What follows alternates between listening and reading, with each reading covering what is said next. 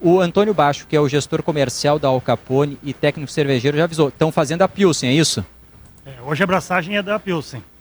Está sendo feita uma, uma abraçagem especial para a gente ter, no finalzinho de março, uma Pilsen pronta para os festejos aí do São Patrick's. Ah, esse é um mês importante, né? St. Patrick's Day é um período de muita venda de cerveja em Porto Alegre. É, a cerveja que está sendo feita hoje fica pronta para o consumo quando? Ela demora a partir de 18 ou, ou 20 dias, fica gira em torno de, desses, desses dias aí. É o mínimo que a gente consegue produzir, é. Essa aí vai para barril ou para garrafa e lata? Vai bastante para barril. Esse lote aí é. São Patrick's, basicamente, a gente atende com barril. Né? Em alguns casos, a gente também é, produz um, uma parte verde, já com a temática do São Patrick's. Muitos dos nossos clientes pedem ela já com essa corzinha, então fica bem legal a festa, só engrandece a festa. Né? É o nosso anfitrião aqui, o, o Antônio Baixo, e deixa eu saudar também o presidente da Associação Gaúcha de Microcervejarias, Felipe Bortolini. Boa tarde tarde, Leandro. Boa tarde, ouvintes. Prazer estar aqui falando com vocês sobre esse assunto que sempre é agradável da gente conversar, né? Sobre cerveja. É, eu sei que vocês, além de produzirem, são apaixonados por cerveja. Felipe, é, o que é a rota oficial do Polo Cervejeiro de Porto Alegre, que terá lançamento no próximo domingo, no quarto distrito, lá na rua Almirante Tamandaré? A rota oficial do Polo Cervejeiro é uma iniciativa para a gente poder divulgar e trazer as marcas né, das fábricas que a gente tem aqui em Porto Alegre. Porto Alegre é a segunda cidade do país com maior número de cervejarias, são 47 que a gente tem aqui na cidade e todas elas estão espalhadas né, por diversas regiões. A gente hoje tem, claro, um destaque maior aqui no quarto distrito, que é onde estão 47% dessas micro cervejarias estão instaladas por aqui, mas a gente tem muita cervejaria boa que está fora né, desse centro, digamos assim. Então a ideia também é trazer essas cervejarias para perto, para junto, para o pessoal poder conhecer, conhecer a marca, degustar as cervejas, né, e integrar né, toda essa da criatividade cervejeira que a gente tem aqui em Porto Alegre. No domingo vai ser um evento. No domingo vai ser o primeiro evento, é o evento de lançamento da, da rota para marcar né, a existência. E depois, durante o ano, a gente tem uma série de outras iniciativas aí que a gente já está planejando, com visitações, então, às cervejarias, com tours uh, cervejeiros, harmonizações, enfim, uma série de eventos que a gente vai estar tá planejando e divulgando aí na sequência. Stout? Oi, Mari. Não, eu queria saber se vai ter algum material, algum site, aplicativo, enfim, algum lugar onde eu possa acessar onde ficam as 44, 47 perdão, cervejarias 47. de Porto Alegre porque acho que seria legal daqui a pouco alguém se desafiar é. para visitar todas. Por exemplo, eu que é, adoro um cerveja, gostaria de visitar todas. Não em um ano, tá, gente? Um pouquinho mais, mas seria legal esse desafio. Daqui a pouco até uma premiação no final para quem provou todas as cervejas de Porto Alegre. Uh, Felipe Amari pergunta né, se já tem um local, vocês estão preparando para fazer a consulta, para um mapa, é, onde ficam essas 47 é, cervejarias de Porto Alegre, até para ter um desafio, de repente, das pessoas que querem comprar ou consumir no local, porque algumas permitem. Al Capone aqui, por exemplo, tem um bar, né? Tá, agora está em reforma, mas muitas microcervejarias têm os seus bares próprios também. Então, vocês estão pensando nisso aí também para permitir a, a, visualização de onde ficam na cidade as nossas microcervejarias? Sim, boa pergunta, Mari. A gente vai estar tá mapeando essas uh, microcervejarias, vai estar tá disponibilizando isso e até eu não sei se a Mari é da época do videogame também, do Super Sim. Mario, que a gente tinha um mapinha que a gente tinha que ficar passando fases, é mais ou menos isso aí. A gente vai ter, inclusive, Legal. no dia do evento, um aplicativo que se chama Remember, onde vão estar registradas todas as cervejarias, as cervejas que vão estar sendo servidas. E a ideia ali é que o usuário possa ir fazendo o check-in, para quem conhece o Vivino também, é aquele aplicativo de, de vinho, vinho funciona assim, uhum. para o pessoal ir registrando o consumo e vai tendo então ali a parte de gamificação, né? Recebe uma medalha ali pela, por ter bebido, uh, ter provado todas as cervejas de uma cervejaria, para também incentivar que as pessoas vão completando o mapinha e conhecendo as cervejarias aí também. Que legal. É, o evento de domingo, para depois a gente falar mais do, do polo cervejeiro da cidade. Então, lançamento domingo entre duas da tarde e nove da noite, Rua Almirante Tamandaré, entre Voluntários da Pátria e a Conselheiro Travassos. E daí lá vão ser uh, em torno de 20 cervejarias, né? Uh, vendendo as suas cervejas e vão ter shows também, então tem atrações no local. Isso, também vão ter atrações, vai ter o Miguel Veleda Trio, vai estar no palco. Quem vai abrir é o DJ Fábio Lopes, né, que vai uh, vai estar começando ali abrindo o evento e às 19 horas entra o Miguel Veleda no palco. Antônio Baixo, por que Porto Alegre uh, nos últimos anos viu surgirem tantas microcervejarias? É o conhecimento das pessoas e daí uh, são estimuladas por outras que já produzem? Tem alguma característica aqui na cidade, alguma vantagem competitiva em relação a outras regiões do Brasil? Conta pra gente. Olha, Stout, o que eu pude acompanhar é... Desde 2008, a gente teve um renascimento desse movimento de cervejarias artesanais no Brasil todo, né? Especialmente aqui no Rio Grande do Sul, ele veio com muita força, acho que bastante estimulado pela nossa cultura aqui, pela, pela nossa colonização alemã, né, principalmente que sempre deu muito valor e, e desde então a, a gente descobriu receitas, lugares é, de colonização alemã com sempre uma novidade, sempre com uma novidade cervejeira ou uma história cervejeira. Então acho que basicamente a colonização é um dos fatores que fez com que o nosso estado e a nossa cidade fosse fosse à frente né, desse movimento. Felipe, para classificar como micro cervejaria, é volume de, de litros, é faturamento? É, hoje uh, a gente tem uh, diversas formas de classificar, mas a que a gente tem oficialmente, né, que está em lei, inclusive aqui no Rio Grande do Sul, é uma micro cervejaria que tem um limite de produção de até 5 milhões de litros por mês. Né? Para quem é pequeno é bastante coisa, né, desse volume de produção. Para as grandes cervejarias é praticamente nada. Mas essa é a forma onde, como a gente tem hoje de classificar só que isso não é um padrão que está estabelecido nacionalmente. A lei do Rio Grande do Sul é assim, Santa Catarina, uh, uh, Santa Catarina e Paraná também, mas em outros estados isso muda, ou às vezes até nem tem uma, uma definição clara em relação a isso. Então é outra das coisas que a gente tem bastante aí para evoluir também. O que mais pesa no preço final? Imposto, embalagem ou os insumos quando são importados? A gente tem uh, um custo de produção bastante alto, né, principalmente pela questão dos insumos, uh, que são caros, né, a maioria são uh, realmente importados. Também tem toda a questão de, de, produzir em baixo volume, então a gente não tem um ganho de escala como as grandes cervejarias têm, mas o imposto também é o que mata a gente, né, literalmente, porque grande parte do preço da cerveja é a carga tributária. A gente conseguiu, né, via GM, junto com o governo, uma redução da tributação das, uh, micro, da, para as microcervejarias que se enquadram, então, dentro desse limite uh, de 5 milhões por ano, mas também isso é só para 200 mil litros por mês. Então, a gente não consegue aproveitar esse desconto, digamos, para toda a produção. Uh, então, é uma luta, a gente está sempre buscando, né, com a associação, melhorar esse cenário, mas já temos um ambiente desafiador e tem todas essas dificuldades aí que também dificultam a gente ter um crescimento maior ainda, né? Mari, Oi, PG. Eu tenho uma pergunta. Domingo agora é o lançamento da rota oficial do Polo Cervejeiro, esse evento é. que tu tá falando aí, né? Eu queria entender é, como é que vai funcionar na prática essa rota oficial. É, é, é uma rota, de fato, é um trajeto para se fazer sozinho, ou é de ônibus com uma turma? Enfim, eu queria só entender como é que vai ser agora, nos próximos meses, daqui por diante, a tal da rota oficial do Polo Cervejeiro, que é uma ideia muito legal, eu queria entender como funciona na prática. Ah, beleza, PG a gente vai ter uma série de iniciativas, então a gente pretende colocar a linha né, com ônibus também para fazer essa rota né, turística. Já teve outras experiências no passado em relação a isso que foram muito positivas. A gente quer fazer o, aqueles walking tours, como a gente da, vê alguns, até no exterior costuma ter bastante isso, de levar as pessoas caminhando. O quarto distrito proporciona isso, pelas cervejarias também estarem próximas. E nas cervejarias também ter da, outros tipos de eventos, né, também uh, com harmonizações e assim por diante. Então, uhum. esse tipo de coisa a gente vai manter porque a ideia é realmente que não seja só um evento, né? que a gente mantenha essa rota ativa e consiga integrar todas as regiões aí da cidade que tenham a cervejaria.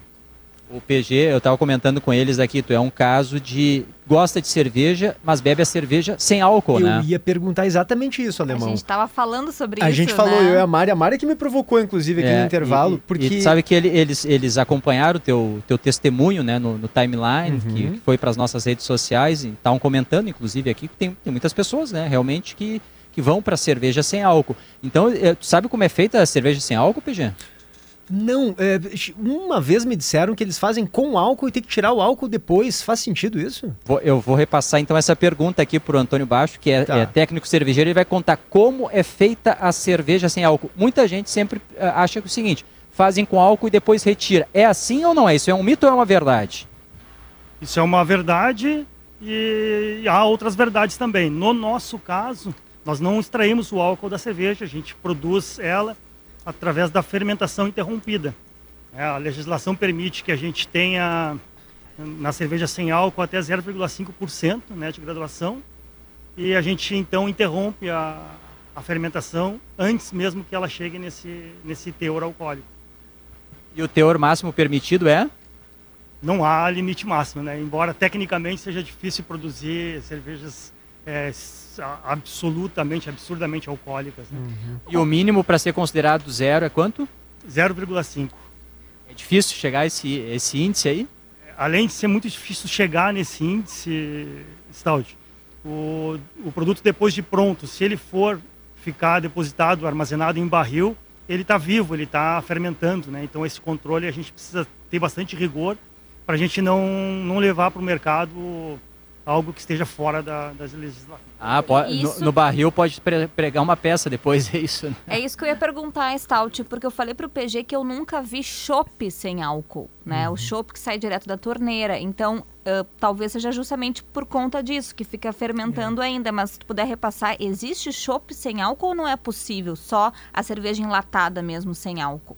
Bem, é, então, chopp e cerveja basicamente é o mesmo produto. A cerveja ele, ele é, o, é o, o produto que passa pelo processo de pasteurização. Uhum. Então, a, se a cerveja estiver dentro do barril sem pasteurizar, ele é chopp. E é possível tu ter assim dentro do barril chopp sem álcool desde que tu estejas é, dentro da legislação de 0,5% ah, de álcool. Mas acho que é interessante, Mari, porque a impressão que a gente tem é que não há uma aposta ainda nisso, né? Nos shops sem álcool, mesmo a cerveja sem álcool, algumas micro cervejarias fazem, eu já vi de fato, né? Essa cerveja artesanal sem álcool, mas muito poucas, né? Ainda pouco. Ainda se vê mais nessa cerveja mais industrializada, enfim, de uh, grandes de cervejarias. Varejo, né? Exato é, é, porque é um, é um público, imagino, muito restrito, né? Como são micro cervejarias, creio eu, elas têm que apostar com cautela, né? Num público que talvez não vá ser a grande massa de consumidores deles. Mas eu vou falar aqui em nome das mamães, né? As mamães cervejeiras. Eu sou uma mamãe cervejeira, eu amo cerveja e tô sofrendo porque teve a gestação, agora a amamentação e fica limitado o meu consumo de álcool. Eu sinto muita falta de ter mais opção de cerveja sem álcool, viu, Stout? Bom, se tu colocares no barril é, com controle de fermentação e graduação abaixo de 0,5% é, por cento de álcool e tu conseguir manter o controle todo o tempo do consumo no teu bar próprio ou no tá bar tudo dos certo. teus clientes, é possível sim. Para vocês, micro cervejarias é um mercado que, que vale a pena apostar? Ou por, uh, porque normalmente, né, como o PG comentava, a, as cervejarias maiores, as grandes cervejarias acabam dominando mais esse mercado do sem álcool. Então, Stout, nós estamos testando e aprendendo ainda, né? É, a gente não tem ainda uma, uma conclusão da empresa sobre se esse é um caminho viável mercadologicamente, mas a gente está apostando, apostando bastante, principalmente usando as nossas tecnologias aqui de laboratório, para que a gente consiga, é, sim, ter uma cerveja sem álcool, segura, é, nos nossos bares e também em alguns clientes próximos, né? Mari, qual é o teu estilo de cerveja preferido? IPA, Black IPA. Quanto mais IBU, melhor. Gosto de amargor. É agressiva. O que, que, que, é IBU? Faz tanto tempo que eu não bebo cerveja com álcool, Olha, eu nem sei eu não mais. sei muito bem o que, que significa IBU, mas eu sei que quanto mais IBU, mais amarga é a cerveja. Ele vai contar aqui, o, o, vai, o, o André vai contar o que, é, cerveja, o que é o IBU. Horrorosa, Stout. o que é o IBU, então? E afinal, assim, quanto mais alto o IBU, significa o quê? O IBU é uma medida de amargor, né? E ele, quanto mais alto ele for, maior é a intensidade de amargor na bebida. Né?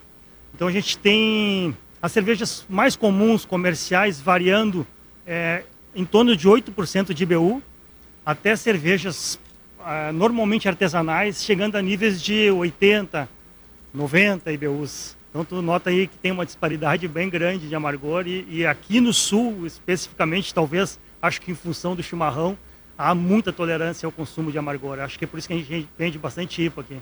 Já foi no 80, 90, Mari? Mas já fui em mais de 100. Mais de 100? Double IPA, Black IPA. Eu sou apaixonada por cerveja tenho, IPA. Tem, é, tu tem um paladar já bem né, tenho. resistente. É, tenho. iniciado, né? Pilsen pra mim é água, Stout. e tu sabe que eu, eh, quando eu cheguei aqui eles brincaram, né? Bom, o Stout, tu leva no nome uma cerveja, né? Porque tem o estilo Stout. Tem o estilo Stout. Disse, é, a pronúncia no português do meu sobrenome é a mesma da cerveja, mas a grafia não é. É, Agora, eu tenho dúvidas sobre a origem da Stout, porque uh, os, os Stout que saíram da Alemanha e foram para os Estados Unidos têm diferentes grafias, umas cinco ou seis. E uma delas tem família lá, que é, da, da digamos, do mesmo ramo dos Stout que saíram da Alemanha, que é a mesma grafia da cerveja. Não sei se tem relação ou não, né? Mas Inclusive eu lá levo em a casa fama. a gente gosta de stout e sempre rola piada. Vamos beber uma stout, vizinhos. que, que, que, que, que a gente lembra de quem? De Leandro Stout. eu vou fazer o seguinte, eles vão ficar comigo aqui. É, não estou bebendo cerveja, então, tá? Tô tomando água por enquanto. Por é, enquanto. Mas, mas depois eu vou perguntar para eles em relação às embalagens, porque mudou um pouco o comportamento e até a aceitação do público em relação ao, ao tipo de embalagem e pegar algumas dicas aqui para quem está começando na cerveja. O Antônio vai dar algumas dicas também para quem quer começar na cerveja e chegar ao nível hard, como é o nível da Mari Secon, né? Que é para quem já tem um paladar bem né, preparado para cerveja mais forte. Antônio Baixo, técnico cervejeiro aqui da, da Al Capone. A água que vocês usam é a água do, do Demai? Tem que mudar muito essa água para fazer a cerveja? A água que a gente usa é água da rede, do, do Demai. Ela vem para nós com muito cloro. A gente só precisa retirar o cloro e preparar a água de acordo com o que cada estilo demanda. É, adicionar minerais, é, retirar apenas o cloro. É, a água muda, inclusive com o tratamento de um local para o outro no mundo, né? Cada região tem a sua característica. A água de Porto Alegre do Demai me disseram já que é muito boa para fazer cerveja, é verdade? É, ela é o que a gente diria uma água mole, uma água com baixo níveis de minerais. Apenas o cloro precisa ser retirado, porque a gente vê no, principalmente os caseiros, quando estão começando, eles se aventuram a fazer a cerveja e não retiram o cloro. E ela dá um resultado final muito indesejável, um gosto quase que hospitalar para a cerveja. Então é importante tirar o cloro. O básico, né? É, Felipe Bortolini, que é presidente da Associação Gaúcha de Microcervejarias. Vamos reforçar o horário, local do evento de lançamento no próximo domingo da rota oficial do Polo Cervejeiro de Porto Alegre. Isso aí, vai ser então agora no domingo, dia 3, das 14 às 21 horas, na rua Almirante Tamandaré, entre as ruas Voluntários da Pátria e Conselheiro Travassos. E as atrações que vão estar lá vão ser às 14 horas o DJ Fábio Lopes, às 17 horas o Miguel Veleda Trio e às 19 horas o Fabrício Beck e Bando Alabama. É, e quantas cervejas? Vamos ter lá da, da cerca de 20 cervejarias e 10 estilos em mais de 100 torneiras. É, e é verdade que Porto Alegre tem mais de 1.800 cervejas registradas? Sim, é uma das cidades aí que tem a maior quantidade de, de, de rótulos de cerveja registrados, né, que se dividem então entre os diversos estilos aí, mas demonstra o quanto é criativo aqui o nosso mercado e inovador, né? É sensacional. Para fechar uma dica, é, para quem quer começar a sair da cerveja aquela mais clarinha, da Pilsen, a tua dica como especialista? Pô, Stott, é uma pergunta bem difícil de responder, porque vai depender muito do gosto pessoal, mas eu indico para as pessoas que têm um pouco mais de tolerância ao amargor, é, se aventurar nas IPAs, os diversos tipos de IPAs, acho que é um, um bom começo e tem um sensorial muito gostoso, vale bastante a pena. Eu posso perguntar uma coisa, Stout? Pode. Se a minha estratégia é correta, uh, quando eu vou para uma cervejaria, eu olho lá aquela parede cheia de opções e eu vou brincando de começar a subir o IBU, que a gente falou antes que é o índice de amargor. Então eu começo com uma cerveja com IBU 30, a próxima é o IBU 50, o IBU 70 e assim eu vou subindo. Eu, eu, gosto dessa brincadeirinha porque depois que eu tomo algo muito amargo, fica difícil tomar uma cerveja menos amarga. Então eu queria ver se os guris concordam com essa estratégia. Muito chique essa Mariana Secons, tá? Pelo amor de Deus, olha a manha do Badanha. Mari, perfeita a tua metodologia. Né? Tu vai subindo de acordo com o amargor. Isso aí. E, consequentemente, Sabe Mari, o, o, álcool também vai acompanhando. Verdade. As, normalmente as cervejas mais amargas são mais alcoólicas, a gente usa mais é, malte para poder equilibrar. Né? E quanto mais malte, mais malte, mais álcool e o amargor equilibra tudo isso. Eu só quero dizer que quando sair o né? aplicativo né? e o game, eu vou ganhar todas as medalhas, tá bem? só, só tô avisando. Não, ela é competitiva, já avisou aqui. Antônio Baixo, muito obrigado pela recepção aqui, parabéns pelo trabalho. Quantos funcionários vocês têm na, na Al Capone? A gente está aproximadamente, aproximadamente em 30 funcionários. É uma, uma, uma, uma micro cervejaria grande, né? Uma produção grande. É, Felipe Bortolini, muito obrigado. Sucesso para as micro cervejarias de Porto Alegre e do Rio Grande do Sul.